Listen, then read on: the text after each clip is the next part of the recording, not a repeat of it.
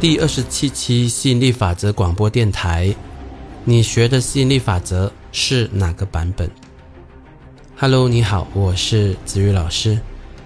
那今天为什么我会想到要制作一个这样子的一个节目呢？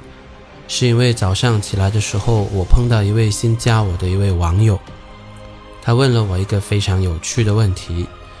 呃，在我不认识他，他刚认识我的情况之下。劈头盖脸的，他问了我一句这样子的一个问题。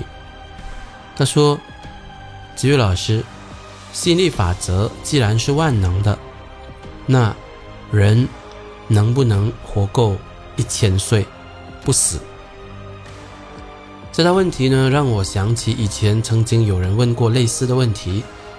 他说：“子玉老师，吸引力法则既然是万能的。”我能不能够让地球消失？所以我碰到这样子问题的时候呢，我首先是一愣，我在说，我在想说，哎，怎么问这么奇怪的问题呢？然后呢，我当时就给了他一个这样子一个答复，呃，我不知道你学的心理法则是哪一个版本。我不知道你学的是哪一位老师，呃，他跟你说心理法则是万能的，所以呢，人可以活到一千岁，所以地球能够让它消失。好，我我不知道你学的是哪一个版本，但是最好呢，你去找回你所学的那一个版本的创办人或那一个老师，然后呢，问他这个问题会比较好。这道问题呢，后来呢让我呃想了比较多，然后我就觉得说，以前到现在，我反反复复的也遇到一些类似的情况，所以呢有必要呢把它录制成一期的一个播客，统一的回答一下以后这一类型的一个问题，那就是以前到现在呢，我常常会碰到一些人呢，突然间加了我的 QQ。然后呢，跑来问我一些莫名其妙的问题，而这当中呢，有很多的问题呢，那些说法呢，是我自己本身我没有说过的，我本身没有说过的，所以他突然间一问我的时候呢，我有点丈八金刚摸不着头脑，我不知道要从何说起。OK，所以呢，后来呢，我就发现到说，一个人如果他要学吸引力法则呢。普遍上，我会给两个建议，两个忠告，OK，或者说两个指导原则吧，OK。第一个呢，就是你学谁的版本，你就去问谁。第二个指导原则是一门深入，真定与一。让我先来讲第一个原则吧，学谁的版本，就去问谁。好，我发现到一些比较奇怪的现象，有时候有些人他去学了 A 老师的版本，他有问题，他可能看了他的著作或者听了他的一些音频，他有问题，他就跑去问 B 老师。OK，这种情况我遇到很多次，有些书不是我写的，有些播客不是我做的，然后他们学的是另另外一个老师的版本，然后突然间跑来问我。那这些话呢？因为我自己本身我没有说过，他突然间跑来问我，我完全没有这个上下文的脉络，所以我不知道这一个语出何处，我又不知道他上下文的脉络，我就变成说我不知道我该说些什么。OK，你看，举个例子吧，对方劈头盖脸。第一句话就是，吸引力法则既然是万能的，人能不能够活过一千岁？哦，那之前有一个人问说，吸引力法则既然是万能的，我能不能让地球消失？那首先提到的这个“万能”这个字眼，首先万能的定义是什么？怎样才算是万能呢？当我们不知道一句话。它背后的定义跟它的衡量标准，以及说这句话的人他当时是在什么样的语境底下去说的？我们直接就去回答一个人这样子的问题，很可能会制造很大的偏差。不是我没有那个能力去回答问题，而是很可能我回答他的那个答案，跟他产生问题一开始的那一个原生的语境是不同的。这样子呢，就会产生一种的局面。就是表面上看起来我好像回答他了，但是他的疑惑更多了。OK，所以有时候我碰到一些这样子的一种问题，比较奇特的问题的时候，我就知道说，啊，他肯定他之前他学的不是我的版本。我怎么知道这一点呢？呃，很明显。因为子宇老师的版本呢，有他自己很鲜明的风格。首先呢，我是非常重视这个实际和接地气的，所以对我来讲呢，这个宇宙、这个人生有好多问题呢，我们是不知道答案的。OK，那当我们有好多的问题不知道答案的时候，我们想要解决问题的时候，分优先次序。分轻重缓急就变成一个非常重要的事情，所以对我来说呢，我的那一个呃原则呢，有点像这个孔子说的“未知生焉知死”。OK，就是我的这一个原则呢，就是如果你人生你目前你还不能够得到所要，活得更好，那。请先把这个更迫切的问题解决之后，你有任何问题，你再来慢慢的去想，慢慢的去问，也不迟。举个例子，如果一个人他下一顿饭都成问题了，如果一份如果一个人他每逢佳节倍伶仃啊，也就是他单身，他一碰到佳节，然后那些人呢都有另一半去。去一起去庆祝，但是呢，自己呢孤身自饮。OK，那这一些你现实生活当中更迫切的问题，才是亟待你现在就去研究、分析、去参悟、去解决的。至于说人能不能活到一千岁啊，我能不能让地球消失啊，我能不能够反地心吸力啊，我能不能悬浮空中啊，等等这些问题呢，有趣吗？非常有趣。实际吗？不切实际，可以问吗？可以，但如果你现实的问题都已经那么的迫切，哦，已经是火烧眼眉，为什么不先去解决这些更迫切的问题？比如说，一个学生他更迫切的问题可能是我怎么样考好那个高考；一个大学刚毕业的人可能是我如何吸引来一份的工作。一个单身的人，我如何吸引来一个理想的伴侣？一个现在很缺钱在负债的人，我怎么样吸引来足够的现金流解决我的金钱的问题？一个生病的人，如何让自己恢复健康？一个跟丈夫冷战的太太，如何吸引来修复跟丈夫的关系？所以在子玉老师的版本。这种的优先次序、轻重缓急是非常明显的，因为即便我的学员当中有人去问这种我们说比较不着边际的问题，我会跟他说：“你有权利去问这个问题，你绝对有这个权利去问这个问题，只是先解决现实问题比较实际，你不觉得吗？”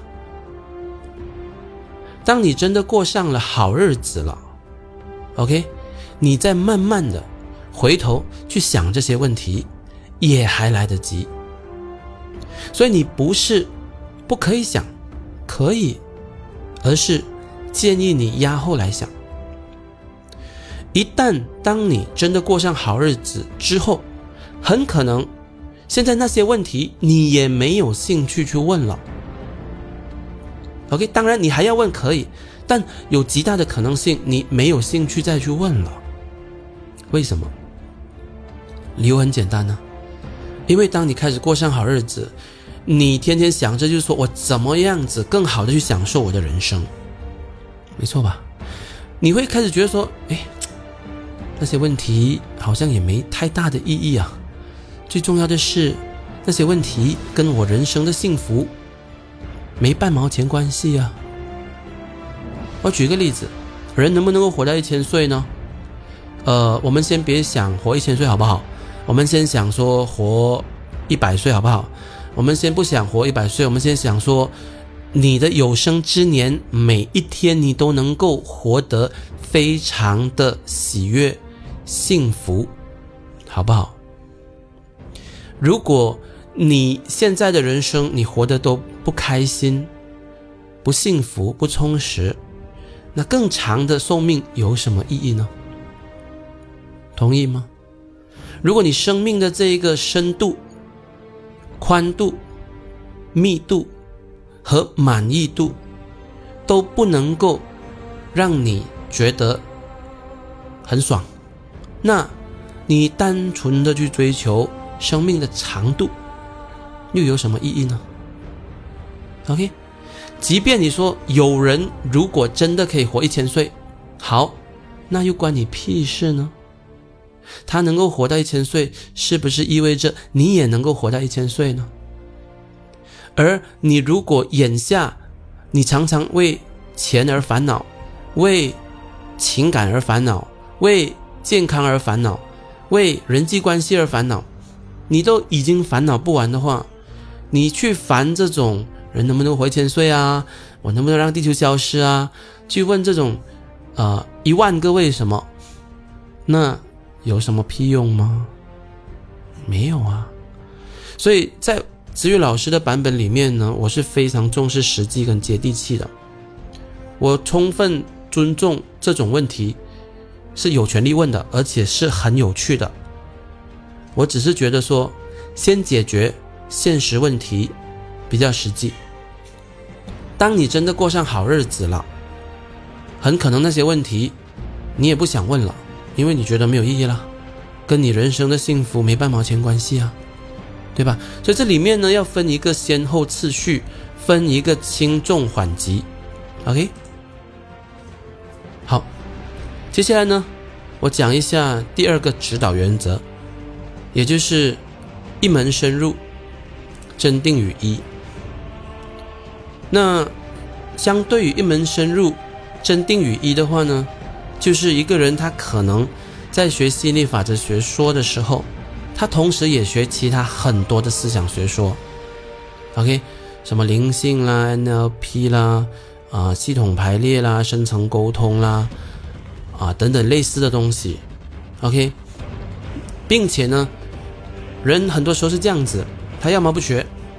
一旦他学了，他就开始把很多的思想学说做比较嘛，然后他会找出异同嘛，然后他会尝试来一个大一统，OK，尝试把不同的思想学说都给融合在一起嘛。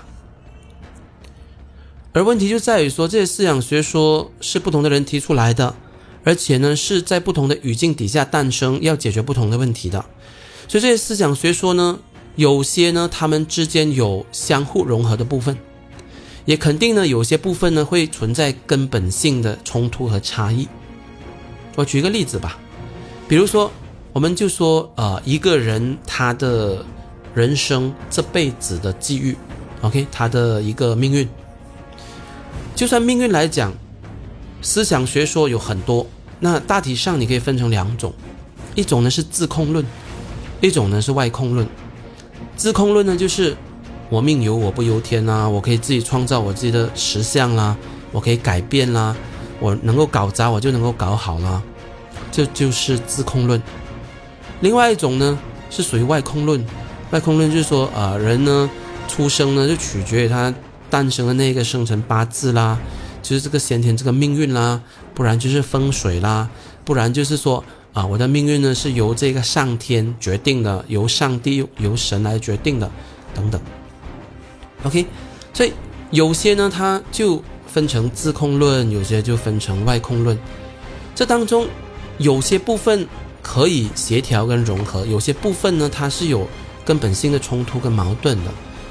那如果你学一样思想学说的时候，你没有深入到看它背后的这一个最基本的假设，不同的思想学说背后最基本的那个假设，OK，你就直接尝试把不同的思想学说给融合在一起，那个时候呢，你就会经历一种的局面，就是冰火两重天。冰火两重天，就你觉得说，哎，这一个是这样子讲的哦，那一个就是这样子那样子讲的哦，到底我要听哪一个？OK，你学到最后，你变得已经是无所适从了，无所适从了。所以第一种呢，就是说他学了吸引力法则学说的同时，他同时去学其他的思想学说。第二种情况是在同样的吸引力法则学说之内。他同时学很多个不同的版本，OK，有这个老师，有那个老师的。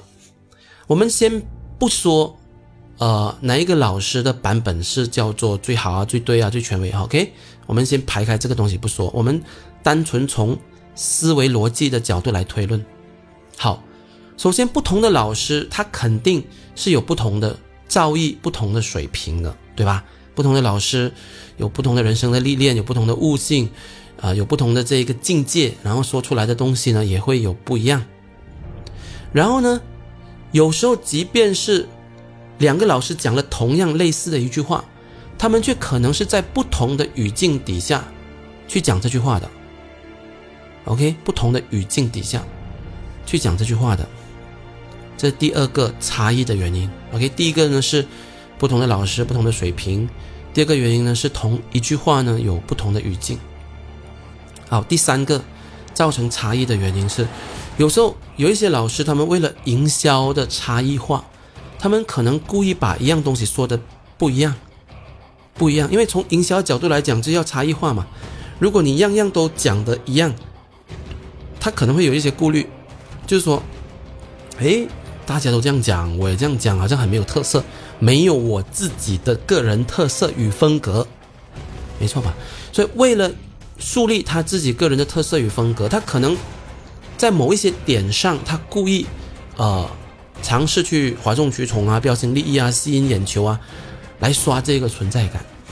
OK，所以这就是一个人为的差异化。好，现在我们回过头来重新去重新去咀嚼。消化这三个差异点，即便是吸引力法则学说，不同的老师也会有不同的版本。一是因为不同的老师有不同的水平、境界、高度、造诣；第二是因为有时候同一句话在不同的语境底下说，也有着不同的意思；第三是。有时候一些老师为了营销差异化，他是有可能故意把一样东西说的不一样的。好，这样子的话，问题就来了，会导致一个结果，叫做越学越乱，真气乱窜。怎么去理解这句话呢？非常好理解。如果今天你出门你没带手机，没带表。你不知道时间，然后你就问旁边的一个人，你问他说啊，请问现在是几点钟？这个人告诉你两点钟。OK，你直接就假设现在的时间就是两点钟了，因为他是一个陌生人，他也没有必要骗我，对吧？但如果说你是一个比较多疑的人吧，你问了这一个人，你说嗯，万一他的钟表不准呢？我再问多一个，对吧？你就跑了去问另外一个人，另外一个人跟你说：“哦，现在是两点半。”你懵了。如果你只是问一个人的时间，你还知道说：“哦，我现在是两点。”现在你问了第二个人，第二个人跟你说现在是两点半，那你要听谁的呢？所以呢，这就造成了一种的局面，就叫做一个手表一心服从，两个手表无所适从。OK，所以有时候我们说傻傻信、傻傻做、傻傻干，傻人有傻福，那还能够走出一条路。但有时候你说我这一边这个版本我学一点，那个版本我学一点，然后我把这两个版本拼凑起来，你自以为是博采众长融为一家，你自以为的，但实际上呢，更多的时候呢是越学越乱，真气真气乱窜，并且呢无所适从，不知道何去何从。那在我这么多年的教学经验当中，我最常看到这种越学越乱、真气乱窜的。现象是发生在哪里呢？啊，就是免费的论坛和贴吧，这一个我是看到最多的了。免费的论坛跟贴吧，它有它的优点，它的优点呢主要有两个，第一个就是免费，OK，你不需要花钱呐，你到这个论坛、这个贴吧，你就可以看到很多人分享他们的一些见证故事。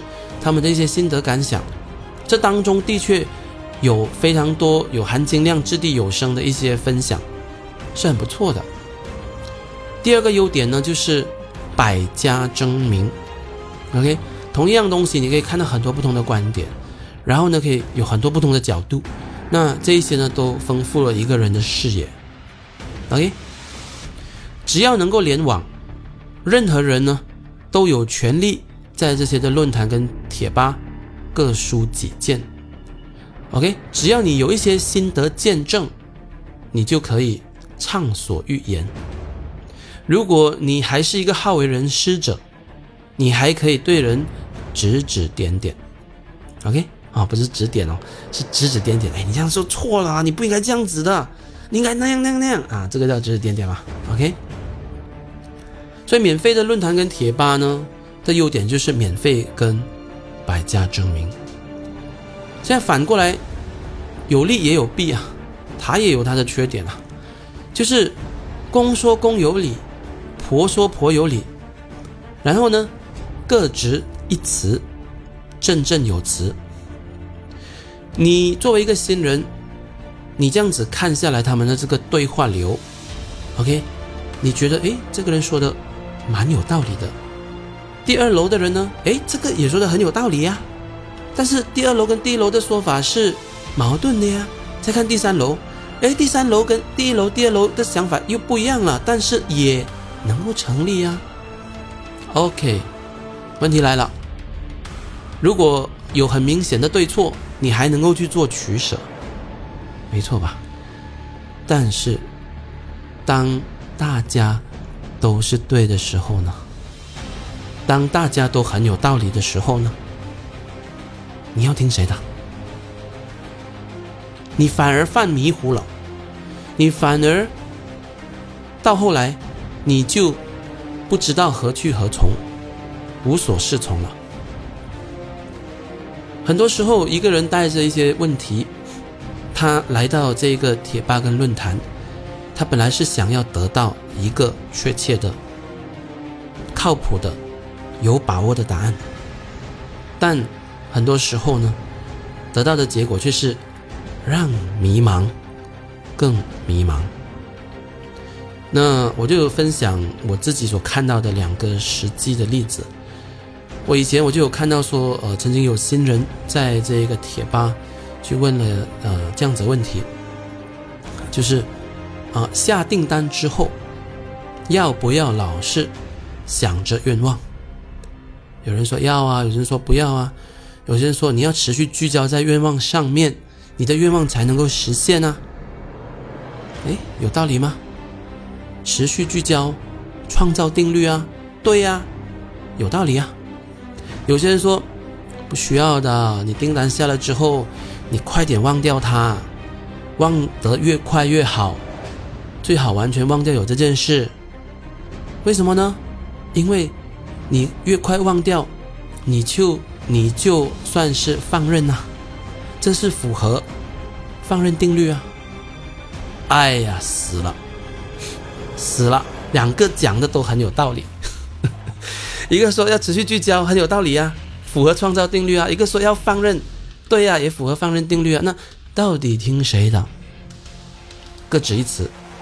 然后呢，就会有一些合适了。我说啊，持续聚焦也对，啊，放任自流也对。那作为一个新人就完全懵了啊！持续聚焦也对，放任把它给忘掉也对。那我到底，我现在我的脑子要怎么使啊？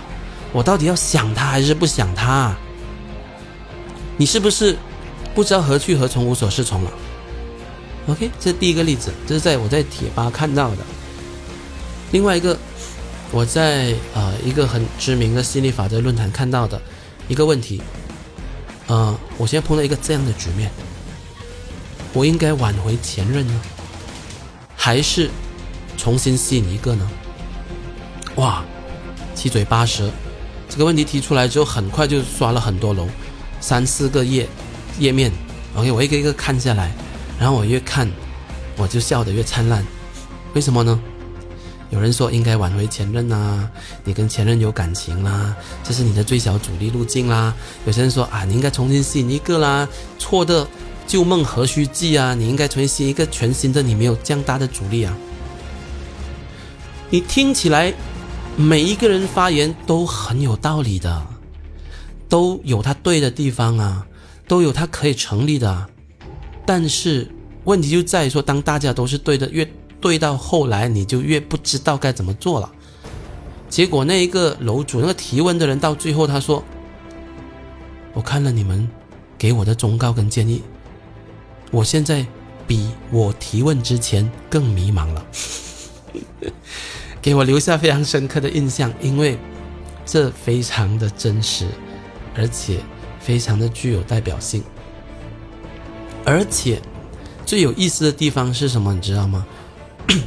在这一些的论坛贴吧，你不但可以得到很多这种免费，而且呢，听起来都很对的建议，而且呢，这些建议很多，他们其实都不是从当事人的角度出发去给的，不是去考虑当事人的语境，OK，更多的。那些建议呢？他们反映的是每一个打铁者他们自己本身做人的一种人生观跟价值观。什么意思？比如说，如果你是一个比较决绝的人，你就觉得说挽回前任干什么？那种臭男人不必要了，我重新吸引一个新的吧。OK，如果你是一个比较决绝的人，你会这样子讲，因为它反映你的为人。你的人生观、你的价值观、你的爱情观，但如果你是一个比较长情的人呢？如果你以前也经历过这种，呃，分手之后撕心裂肺的痛苦，然后你要挽回前任的话呢？你给的忠告就相反了，对吧？你会跟他说啊，你应该挽回前任啊，你们有这么多美好的回忆啊，想想看你们曾经去过的那些花前月下啊，你们共度的这些晚餐啊，难道你要从零开始重新再谈一次恋爱？一切都要重新认识吗？那么麻烦吗？你说对吗？都对啊。每个人从自己的角度出发去讲，然后反映的都是他们自己本身的个人的人生观、价值观、爱情观。但没有多少人是真正的从提问者的语境出发去想的。换句话说，简单的讲，就叫做各说各话。看起来好像都在回答问题，但其实都只是在抒发。如果自己面对这样子的局面跟情况，根据他自己个人的那种信念系统，他打算怎么做？OK，所以有真的对准对方的问题吗？哦，看起来有，实际上也没有。所以呢，这个。提问者越到后面，他就越迷茫，然后他就讲出了很经典的那一句话，就是我问了之后，我发现我问了之后，比我问之前更迷茫了，更加不知道应该怎么做了。OK，所以这里面哦，告诉我们什么东西呢？如果你同一个时间你学很多的思想学说。不同的思想学说之间有矛盾冲突的部分，你会让自己无所适从。你同时学很多的版本，不同的老师，或者说你去到呃贴吧论坛，不同的人给你的那个问题，不同的那个版本的答案，你越听到后面呢，你就越不知道到底自己应该怎么做。OK，所以免费的论坛跟贴吧，它的确是有优点的：一，它免费；二，他百家争鸣。但是，但是反过来，你免费的背后也有代价哦。这个代价是你的时间成本，你的心力成本，也就是这样子的一种百家争鸣，这样子的公说公有理，婆说婆有理，这样子的各执一词，振振有词，到最后让你问问题之后，比问问题之前更迷茫了。这也是代价，你不觉得吗？我自己本身有不少的付费学员，其实啊都是从免费的论坛和贴吧过来的。有些呢，甚至呢是一开始他先加了我的 QQ，咨询了我一些问题。呃，问我问题的人，如果当时我比较有空，或者说对方的问题呢是很简单、很直观，能够用一句话就解答的话，我很乐意直接就回答他。但是如果我碰到的一些问题是比较庞大的、比较复杂的，而且呢，对方的问题呢是属于环环相扣的，也就是说，我答了他这一题，他顺着这一题马上又问第二题，我答他第二题，他又顺这题答啊问追问第三题的话，当我碰到这种复杂、庞大并且追问式的问题的时候，我通常我就要打发对方了。我会很客气的跟对方说：“不好意思，我是收费教这个的，而且已经全职教了九年了。如果你想要免费的话呢，其实我并不适合你。呃，你可以到免费的论坛和贴吧自由去学习。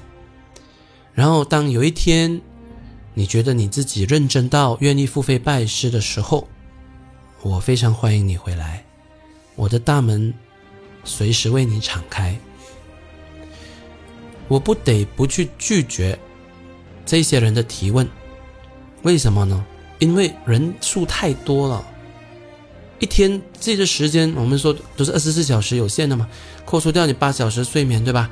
然后你的时间呢，一部分给付费学员解答他们的问题，一部分你是你自己个人的生活嘛，对吧？所以你不可能去回应。全世界的那些网友问你的问题啊，如果一天有十个人问我问题，每个人占用我十五分钟，那就一百五十分钟了，啊，所以呢，很多时候我就必须用这种方式来给对方设定一个门槛。那这当中有些人他们就哦听了这样子，OK，那好，那我还是想要免费，我现在暂时也还不想要付费，没关系啊，很好。那他们可能就自己去这一个找一些免费的，啊，百度贴吧，或者是论坛呐，自己就去学，哦，有些学了半年，有些学了一年，然后呢，当中有一部分的人会再回来找我。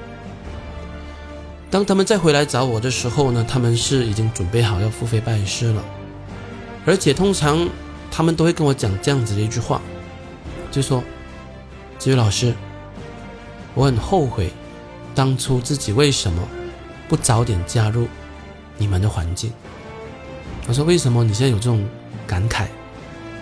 他说：“如果当初我直接就付费加入你们环境的话，我就不必再浪费那么多时间呢，我就不必再承受那么多无谓的煎熬啊！因为自己出去兜了这半年一年的时间，越学越迷茫，越学越真气乱窜。”到最后问题还是没有解决啊，而且大脑更加混乱而迷惑了啊！这种人我特别喜欢，这种人我特别喜欢，因为这种人是属于迷途知返型的，迷途知返型的，呃，他们是真正去碰过，然后呢开始懂得珍惜来时路的，这种人我特别喜欢。因为这种人特别老实，一些没有去碰过的人，很多时候会心大心小，啊，这山望那山高，啊，老是想着很多一些各种各样的幻想。但是真正碰过的人呢，他们的心就老实了，他们会再回来的时候，他们就不会再去想各种各样哦，我同时又要学这个又要学那个，然后或者说我要学好几个版本，他们会非常的老实，就只学一个版本，然后坚定于一。所以我自己本身的立场是这样子，在我的角度，我只吸引那些准备好要认真跟我学习的人，我只吸引价值为重、金为轻的人，我只吸引付钱还会说谢谢的人。所以，当一个人他还没有准备好要付费拜师之前，我完全不介意。他先免费自学，我也不介意。他跟别的老师学，因为在我的角度，我是这样子想：对的人总有一天会回来的，对的人总有一天会回来的，而不对的人呢，你也没有必要抬轿子请他回来。哦，因为我这样子想，所以我放任，而且我的自我评价还是蛮高的。哦，作为吸引力法则第一权威，我的自我评价是蛮高的。我觉得一个人如果他要学最系统严谨、最条理清晰的版本，那只此一家，别无分号。哦，这个东西呢，不用我自己说。大家可以去检验，OK，可以去检验，有两种的检验方式啊。一种呢就是看看一天里面呢，我的学员怎么说，OK，一个老师的成绩是取决于学生的成绩嘛，看看我的学生怎么说，他们有没有接触到我之后，实相变得更好，有没有变得更有希望，更有力量，更积极向上，更正能量。OK，第一个看我的学员他们怎么说，公断自在人心呐。第二个就是你订阅我的喜马拉雅电台，你就听听我的播客内容怎么说。OK，所以对于那些第一次接触我的人，我的建议呢是，你先不必急着买我的产品，你。不必马上相信我的自我吹嘘。我说的那一些虽然是事实，但是在不认识我的人听起来呢，是一种呢自我吹嘘，以为我说的话有水分，有夸大和忽悠人的成分。那对这种人呢，这种刚接触我的人，对我所说的话还有所怀疑和保留的人呢，我非常欢迎。你们花点时间，啊，对我进行考察。古人说：“听其言，观其行。”你何妨听听我的播客，说什么，怎么说？你何妨看看我的空间写什么，怎么写？你何妨去观察我的学员，他平时是如何评价我的？是肯定我呢，还是否定我呢？是感激我呢，还是痛批我呢？再强调一次，公断自在人心。而且，你花你的时间去考察，我一点都不介意，我也不急。每一天都有好多的付费学员、付费拜师跟我学习。你觉得你需要观察？一个月，你就慢慢观察一个月；三个月，你就观察三个月；半年、一年、三年都没问题。你花你的时间，我不知道你人生的实相目前到什么程度，卡的有多严重。但是你觉得考察多长的时间，你才放心？你可以慢慢的去花你的时间，因为我的大门随时。都为你敞开。OK，所以最后呢，让我做一个简单的总结。学吸引力法则，不管你学谁的版本都好。你如果学那个版本，你有问题，你应该去问那一个版本的创办人，那个版本的老师，因为只有他才知道他说那一句话的时候，他的语境是什么，他的意思是什么。OK，你如果学 A 老师的版本，你跑去问 B 老师，B 老师丈八金刚摸不着头脑，不知道怎么回答你，会比较合适。比如说，你如果呃。买了这个微软的软件，你出了问题，你跑去问谷歌，你要谷歌如何去支援你呢？对吧？哦，那不是很可爱吗？对吧？好，第二点，你学心理法的学说，你最好一门深入，真定与一。这个真是贞操的真哦，真定与一。因为只有这样子呢，你才能够在最短的时间学到最大的一个进步。如果你同时学很多不同的思想学说，或者同样的心理法则学说，你学很多不同老师的版本，那受限于不同老师不同的水平，同一句话不同的语境，以及有时候为了营销差异化，不同的老师故意说的不一样，你到最后你会让自己越学越乱，真气乱窜。OK，所以如果你对子瑜老师认识的还不够深、不够信任，花点时间慢慢的去进行考察啊！我不急，你也不用急，花你认为该花的时间啊。当有一天你感觉幸福了、放心了、有信心了，并且。是时候让自己认真的沉下心来付费拜师了。那子瑜老师敞开大门，欢迎你的到来。OK，好，这期节目呢就到此结束。如果你想要加我的个人微信，请记得在加我的时候填写这个通关口令，那就是来自喜马拉雅的紫菜。那。我的个人微信号呢是子宇老师的全拼，OK，好，拜拜。